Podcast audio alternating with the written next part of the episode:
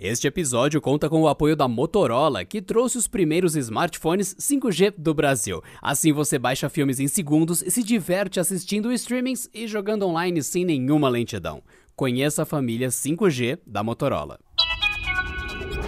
Hoje é 4 de maio, aquele dia importante para os fãs de Star Wars. Mas calma, a gente chega lá. Eu sou Wagner Waka e hoje a gente fala de Moto G20, notícia triste para quem tem um Galaxy S8 e muito mais. Vem comigo para as notícias de hoje.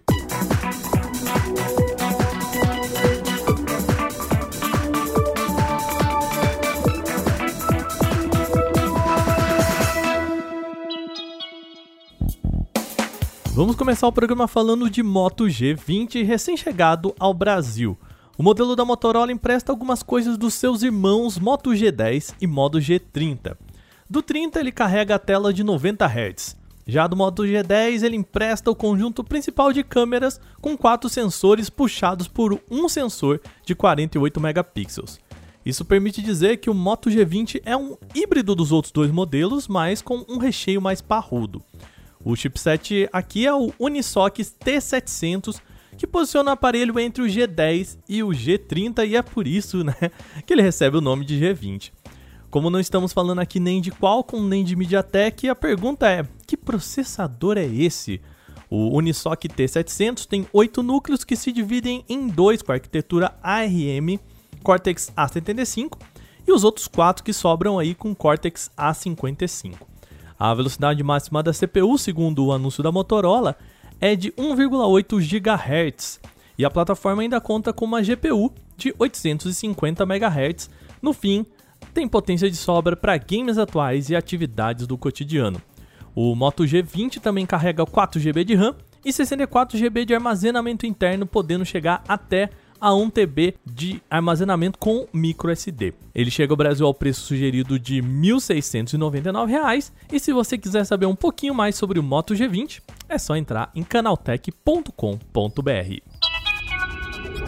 Agora a gente traz uma notícia nada boa para quem tem um Galaxy S8 ou o S8 Plus. A Samsung confirmou que não vai mais oferecer updates de segurança para a linha S8.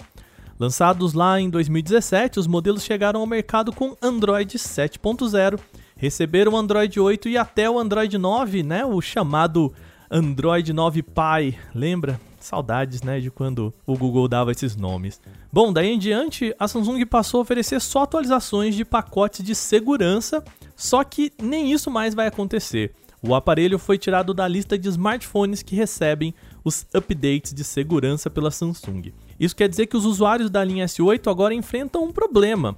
A partir de maio, quaisquer bugs ou falhas de segurança deixarão de ser corrigidos ou atualizados automaticamente, como vinha sendo até agora. A comunidade geralmente se organiza aí para manter a segurança de alguns modelos, mas aí depende do conhecimento e disponibilidade do usuário para correr atrás das atualizações por fora. Infelizmente a notícia é essa, então você usuário do S8 ou S8 Plus não tem mais atualização de segurança a partir do mês que vem, vai ter que dar seus pulos. Já existem vários sistemas de aprendizado de máquinas ou o machine learning, como diz o nome em inglês. Eles são capazes, entre aspas, de aprender, mas pesquisadores da Universidade de Northwestern nos Estados Unidos e da Universidade de Hong Kong na China conseguiram criar um circuito que aprende por meio de associação, ou seja, de forma muito parecida com o que nós humanos fazemos. O sistema utiliza transistores sinápticos, eletroquímicos e orgânicos que processam e armazenam informações de um jeito muito semelhante ao que ocorre no cérebro humano, mas que isso eles conseguem criar blocos de memória de um modo muito igual ao que o nosso cérebro faz. Tá, mas qual que é a diferença para o que um PC comum faz? Sistemas comuns de computação possuem unidades de processamento e armazenamento separadas.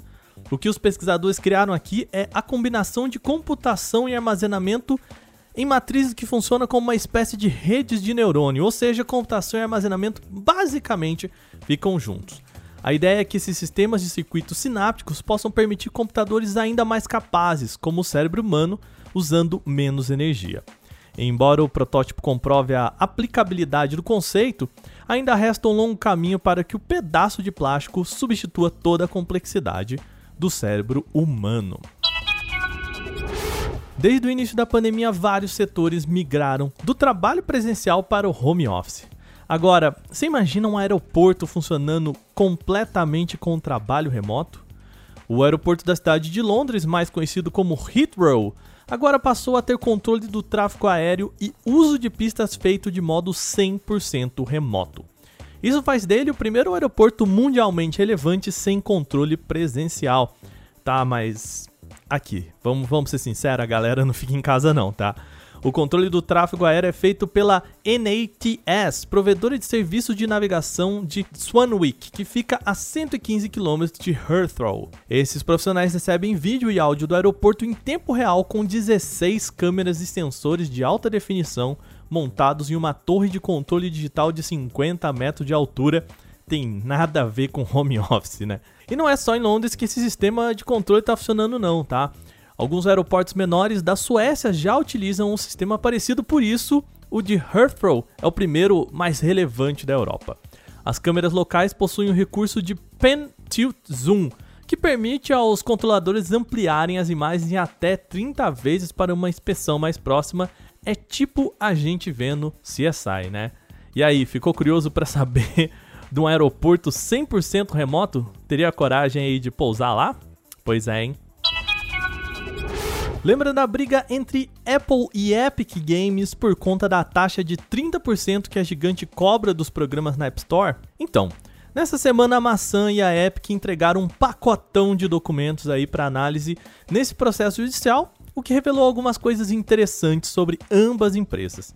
No caso da Apple, estamos falando de uma troca de e-mails de 2011 entre executivos da maçã e o CEO Steve Jobs. Eles discutiam na época se manteriam essa taxa de 30% para sempre. Atualmente, para quem não sabe, a Apple fica com quase um terço, né, 30% da receita adquirida por apps dentro da sua loja. O questionamento veio de Phil Schiller, que é atual vice-presidente de marketing da Apple. No e-mail lá de 2011 ele já falava, aspas, eu acredito que algum dia iremos encarar um desafio de outras plataformas ou soluções web que nos farão repensar esse modelo, fecha aspas. Na época, o Schiller chegou a sugerir uma redução para 25 ou 20% aí na taxa se essa companhia continuasse gerando 1 bilhão de dólares para a Apple, ou seja, se a receita do aplicativo fosse acima de 1 bilhão, poderia reduzir para 25 ou 20%. O processo entre a gigante e a Epic segue ainda em andamento. A desenvolvedora de Fortnite acredita que essa fatia de 30% é abusiva e exige que a maçã reduza a quantia. Ela ainda acusa a Apple de monopólio ao não permitir que apps sejam instalados fora da plataforma do iOS. E do outro lado, a maçã se defende dizendo que não tem monopólio não quando há o Android aí para quem não está satisfeito com o iOS. Iniciado no ano passado, o processo ainda deve durar meses. Até lá, Fortnite segue ainda fora da loja da Apple. E o nosso canal Tech News de hoje vai chegando ao fim, mas antes a gente lembra que hoje é o Star Wars Day. E por quê? Bom, a explicação mais simples está num trocadilho aí com a pronúncia da data de hoje em inglês. Na língua inglesa se diz que hoje é May the 4th, que é parecido com a expressão May the Force be with you, que é a expressão que os Jedi falam, que a força esteja com você. Claro, a data também significa mais que isso, mas para ficar por dentro, você precisa entrar lá em canaltech.com.br, que tem uma reportagem bacana do Douglas Siriaco sobre o assunto. Antes mesmo de a gente terminar, também precisamos lembrar que você pode enviar comentários, sugestões e críticas sobre esse podcast para podcast@canaltech.com.br. Canaltech lembrando CH no final. Manda aí o seu recado falando o que você quiser sobre o nosso programa. Aliás, a gente ainda quer saber se vocês querem ou não que a gente traga as cotações aqui da moeda, principalmente as criptomoedas. Então, não esquece, manda o seu recadinho pra gente. Esse episódio foi roteirizado, editado e apresentado por mim, Wagner Waka, com a supervisão de Patrícia Gnipper. E o programa também contou com reportagens de Felipe Junqueira, Gustavo de Liminácio, Gustavo Minari, Felipe Ribeiro, Douglas Siriaco e Igor Almenara, e além da revisão de áudio que é da Mari Capetinga. Agora a gente vai ficando por aqui. Um bom restinho de terça e, claro, que a força esteja com você. Até amanhã. Tchau!